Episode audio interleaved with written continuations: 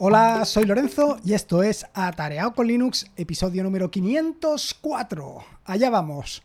La dura batalla entre Neobim y PyChart. ¿Cuál ganará de los dos? ¿Cuál es el entorno de desarrollo perfecto? Pues ya te digo, desde este momento, que no te lo voy a aclarar. Ya te digo que al final más o menos vas a salir con la misma duda con la que acabas de llegar a este episodio del podcast. Pero bueno, tampoco te preocupes porque seguro que te aclaro cosas, o por lo menos lo que te vas a llevar es mi experiencia. Luego, lo mejor y lo más sensato es que pruebes tantos entornos de desarrollo como quieras, siguiendo las instrucciones que te diré al final del podcast y que te aclararán básicamente cuál es el que tienes que elegir. Pero ahora te estarás preguntando, bueno, ¿y este hombre por qué ahora viene a preguntarme o cuál o por qué viene a defender o por qué viene a anteponer uno frente al otro? ¿Por qué viene a mm, ver cuál de los dos entornos de desarrollo es mejor, si NeoBeam o PaintChart? Bueno, esto es sencillo. Y es que en las próximas semanas en atareado.es, aprovechando los meses de verano que seguro que estás súper ocioso y no sabes qué hacer, he pensado que lo mejor es profundizar en Python, en meternos de lleno dentro de este maravilloso lenguaje de programación para que lo disfrutes y le saques el máximo partido posible. Porque no solamente se trata de hacer cuatro cosillas, sino se trata de hacer cosas complicadas, se trata de sacarle el máximo partido y de aprovechar todas las ventajas que tiene este lenguaje de programación. Seguro que en un momento determinado te has planteado para hacer determinadas cosas como web scrapping. ¿Eh? ¿Web scrapping? Sí, me refiero a esto de eh, mirar en páginas web y sacar eh, información de esas páginas web sin tener que estar tú haciéndolo. O automatizar determinados procesos que tienes en casa. O mil cosas que puedes hacer con Python. Y no solamente esto, también puedes hacer eh, determinadas automatizaciones, determinados programas, determinados lo que tú quieras utilizando Python. Porque Python, una de las grandes ventajas que tiene es que te permite hacer casi cualquier cosa que te puedas imaginar. Desde una página web hasta eh, una monitorización de un servidor. Por decirte un par de cosas. Pero no solamente esto. A lo mejor te ha picado también el tema de la curiosidad por aprender este lenguaje de programación, Python, por el hecho de que hoy en día se ha puesto tan de moda con la inteligencia artificial. Digamos que la inteligencia artificial ha tocado con la varita mágica a este lenguaje de programación. Con lo cual todavía hay más incentivos para aprender este lenguaje de programación. Dicho esto, si no tenías bastantes motivos para aprender este lenguaje de programación, si no tenías suficiente, bueno, pues aquí he venido yo para darte todavía más razones y motivos para aprender este lenguaje de programación. Y claro, una vez metidos en aprender un lenguaje de programación, probablemente te estés preguntando, ya, ¿y con qué programo? No me refiero al lenguaje, sino con qué herramienta voy a programar, con qué herramienta voy a materializar todos esos esas ideas, todas esas maravillas que tengo en mi cabeza, las voy a plasmar en un programa. ¿Cómo lo voy a hacer? Pues aquí te traigo dos herramientas. Te traigo por un lado a PyChart y por el otro lado te traigo a NeoBeam. Son dos entornos, bueno, no sé si llamarlo por lo menos a NeoBeam un entorno de programación, pero bueno, son dos herramientas que te van a permitir programar, pero desde dos enfoques completamente distintos. Uno te trae una herramienta completamente preparada como es PyChart, que básicamente lo único que tienes que hacer es iniciar PyChart y ponerte a programar, y otra que es NeoBeam que básicamente sí, te puedes poner a programar, pero no vas a tener todas las herramientas, apoyo, utilidades que te ofrece PyChart, pero que te va a permitir otra cosa, que es personalizarlo y adaptarlo exactamente a tus necesidades.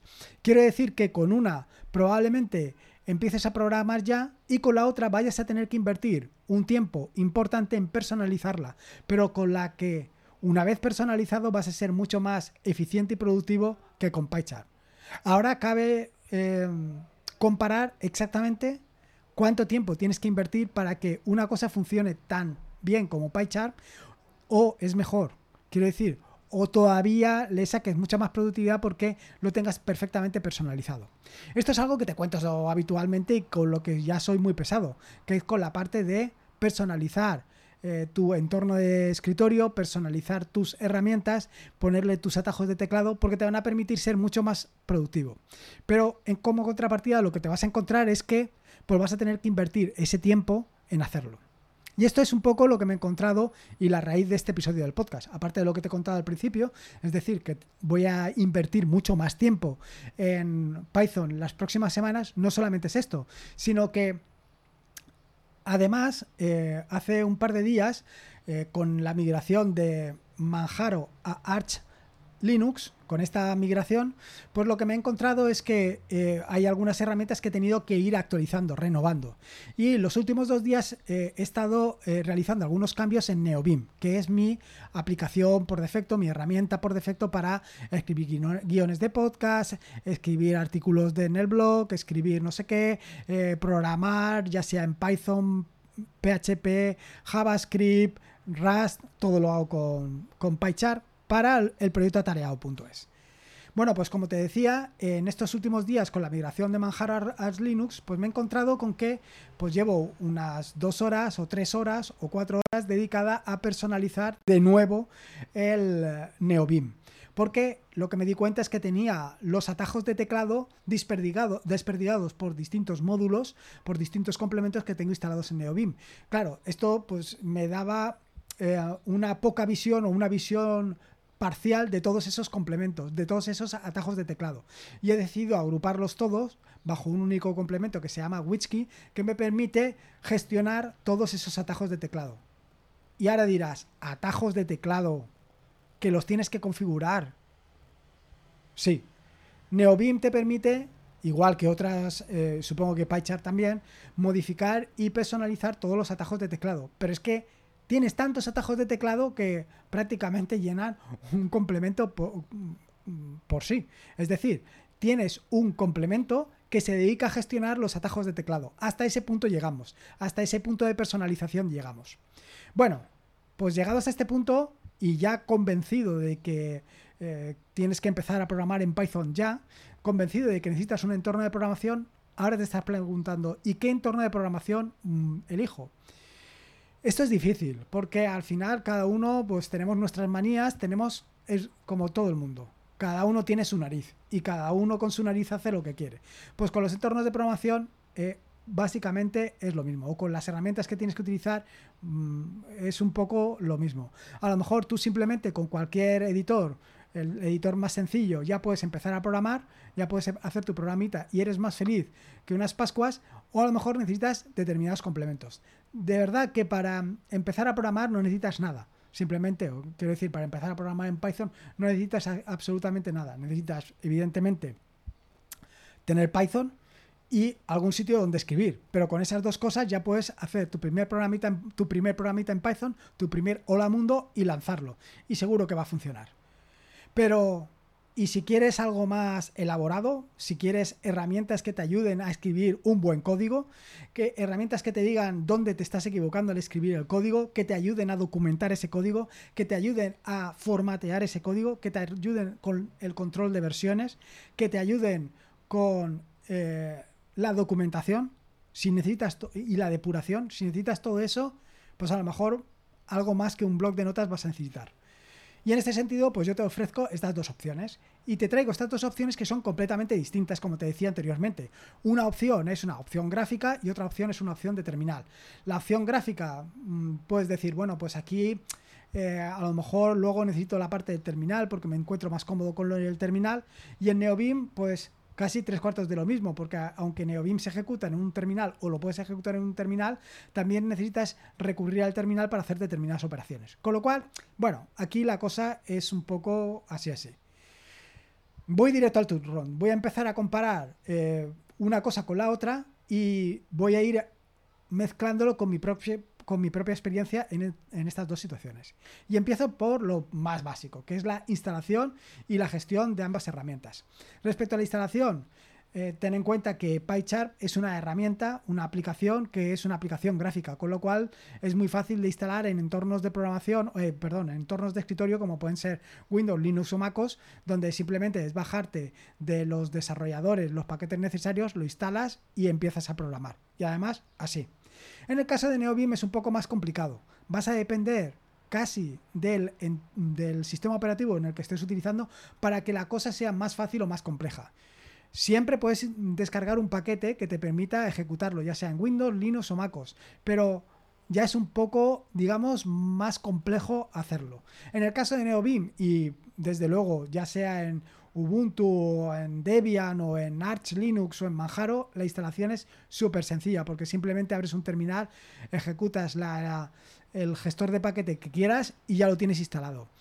Pero ya ves que es un poco distinto. Si desde luego estás acostumbrado al uso de terminal, pues bueno, esto no va a representar ningún problema para ti. Pero si no estás tan acostumbrado, pues bueno, pues ya vamos empezando a encontrar, digamos, pequeños escollos, pequeños, pequeñas chinas en los zapatos. Respecto al siguiente paso que es, una vez ya lo tienes instalado, ¿cuánto tiempo tardas en empezar a programar con Python? En el caso de PyChar, básicamente es inmediato. Prácticamente desde el principio puedes empezar a programar.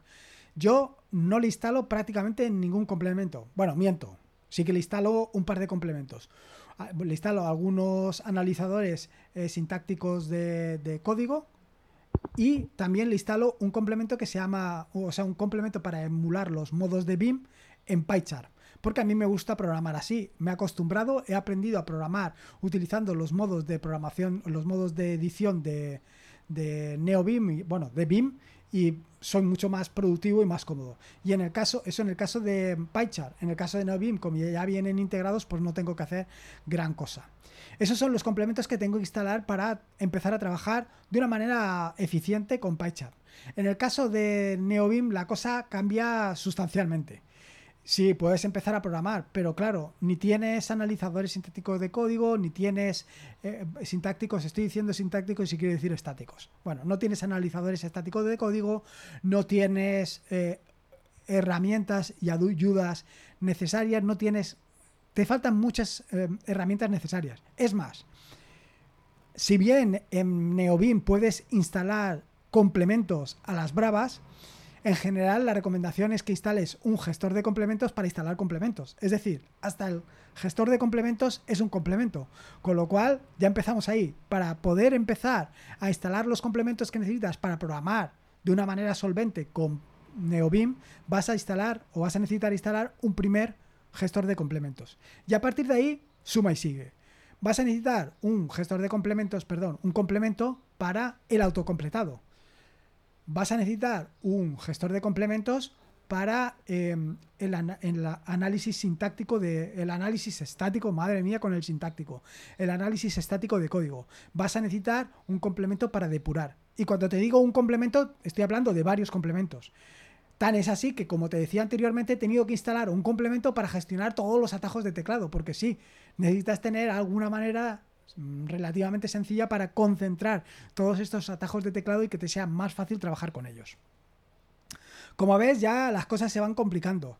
De empezar a programar inmediatamente con PyChart, has pasado a empezar a programar después de un tiempo.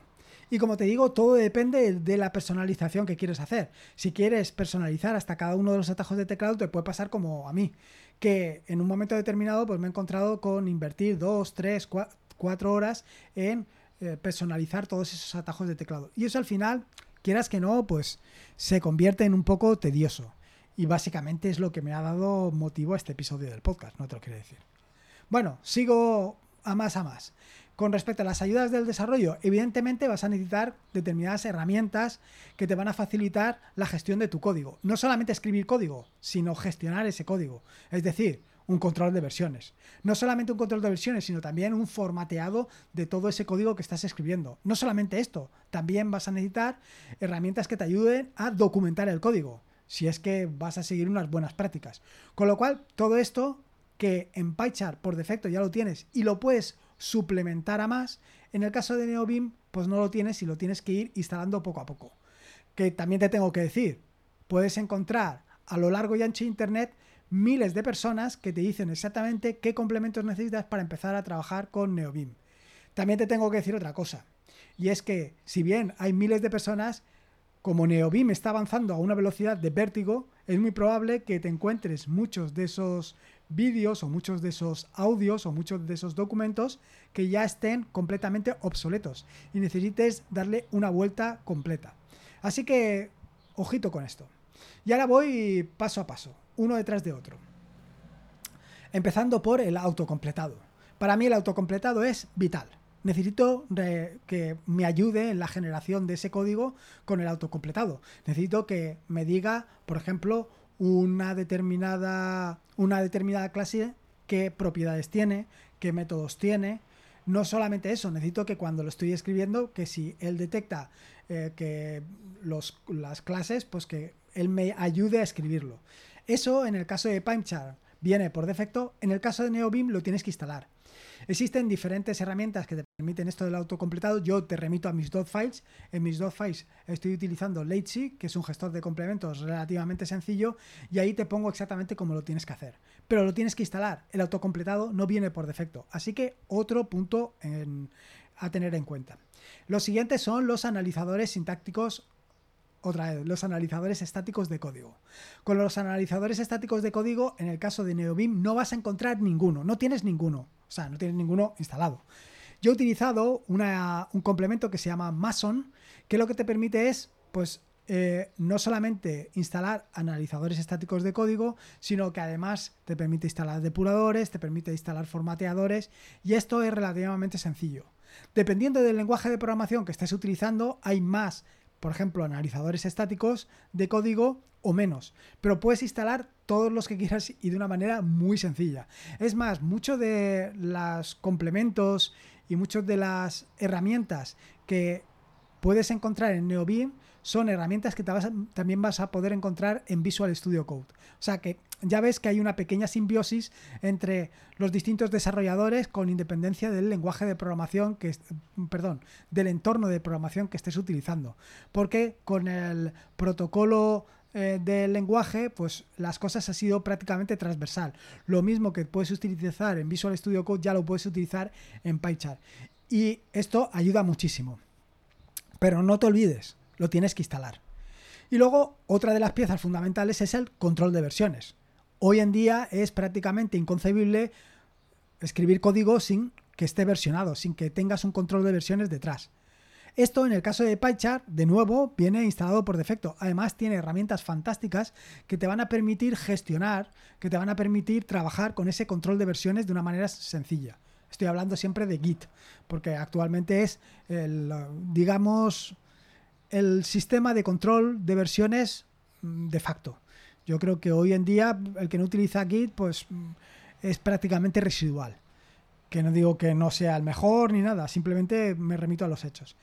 De nuevo, en el caso de eh, NeoBeam estamos en las mismas. Tienes que utilizar o tienes que instalar diferentes complementos para poder utilizarlo. Aquí son más, incluso para que te muestre aquellas partes del código que están versionadas y aquellas partes del código que no, o aquellas partes del código que están que han modificado, esto también lo tienes que instalar, tienes que instalar un complemento que te permita eh, trabajar con él. Y más allá, por ejemplo, en el caso de Linux, yo estoy utilizando una, una herramienta que se llama LazyGit que te permite precisamente esto, te permite trabajar con control de versiones. Te permite de una manera relativamente sencilla y visual saber eh, qué archivos están ya versionados, qué otros archivos no están versionados y así sucesivamente. Y por último, el tema de la depuración. En el caso de la depuración, igual que te decía anteriormente, en el caso de PyChart, está todo de la mano. Es muy sencillo porque viene ya de caja, no tienes que hacer nada. En el caso de Python, pues la cosa es más compleja. Tienes que instalar no solamente la herramienta que vas a utilizar para depurar, sino que tienes que instalar otros complementos que te ayuden en la depuración. Llegados a este punto dirás, ostras, pues está claro, PyChart. Bueno, está claro hasta cierto punto. Eh, PyChart tiene todas las ventajas que has podido ver hasta el momento, pero también tienes que pensar que con NeoBeam vas a conseguir una mayor eh, personalización de tu entorno de trabajo. Vas a personalizar hasta el último detalle. Vas a poder personalizar hasta los atajos de teclado que te van a permitir ser mucho más productivo. Con lo cual, la cosa no es tan así.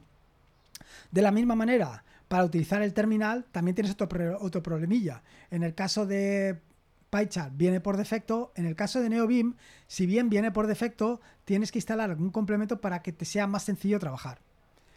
Ya ves que aquí la cosa está bastante peleona. Lo que está claro es que con NeoBeam el consumo de recursos se adapta exactamente a lo que tú instales. Eh, si vas a instalar tres analizadores estáticos de código, pues vas a tener ese consumo. Si en PyChart, pues tienes lo que tienes. PyChart, eh, como bien sabes, y si no te lo acabo de decir, eh, eh, utiliza Java, con lo cual ahí ya tienes un consumo de recursos. Utilizas una interfaz gráfica, con lo cual tienes otro consumo de recursos. Y luego la personalización, pues es la que es. Eh, aquí es que puedes definir exactamente qué es lo que quieres, cómo lo quieres, puedes definir tus propias plantillas, puedes crear tus propios complementos, lo puedes hacerlo todo perfectamente a tu medida. Así que, bueno, dependiendo de si estás acostumbrado a terminal, probablemente NeoBeam y si ya manejas BIM se adapte mejor a tus necesidades y a lo mejor PyChart es la otra solución. ¿Y yo qué te recomiendo? Bueno, yo te recomendaría que hicieras la siguiente cosa. Es que escribas un pequeño programa, una pequeña aplicación en Python y la hagas tanto en NeoBeam como en PyChart, como en Visual Studio Code, como en la herramienta que quieras.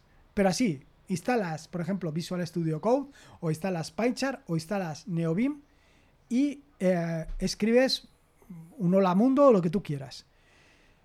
Si tardas más de 10 minutos en instalar la aplicación y escribir el programa, ejecutar el programa, corregir los errores que hayas eh, hecho y que aquello funcione correctamente, si tardas más de 10 minutos, esa aplicación no es para ti. Ya te lo digo. A lo mejor en un futuro sí, pero hoy por hoy no es para ti. Si tardas menos de 10 minutos, pues quédate con esa y con la otra que han tardado menos de 10 minutos y empieza a trabajar con ellas y ve, compara una con la otra a ver cuál de las dos te resulta más atractiva. Así de sencillo. Esto es lo que yo te recomiendo que hagas. Pero lo más importante, y esto ya lo he comentado tanto para las notas como para todas las cosas que vengo comentando habitualmente, lo más importante es que escribas código. No importa que estés utilizando NeoBeam, BIM, el blog de notas, Visual Studio Code, PyChart, lo que quieras. No importa nada. Como mejor desarrollas código es desarrollando código. Como mejor aprendes a escribir código es aprendiendo, es escribiendo código. Cualquier otra cosa que te quiera decir, cualquier otra cosa que te quieran vender, nada. Olvídate. Empieza y tú poco a poco ya irás migrando a aquellas herramientas. No inviertas tiempo en la herramienta, invierte tiempo en lo que quieres hacer. No inviertas tiempo en tu entorno de desarrollo, invierte tiempo en lo que quieres hacer, en lo que quieres programar. No inviertas tiempo en tu entorno de escritorio. Invierte tiempo en trabajar con tu entorno de escritorio. Y aquí me estoy echando piedras sobre mi propio tejado. Estoy diciendo que lo que yo hago es precisamente lo contrario. Bueno, hasta cierto punto. Porque yo también te estoy enseñando o te estoy mostrando cómo puedes programar, cómo puedes utilizar NeoBeam y sobre todo estoy utilizando NeoBeam. NeoBeam hasta sus últimas consecuencias.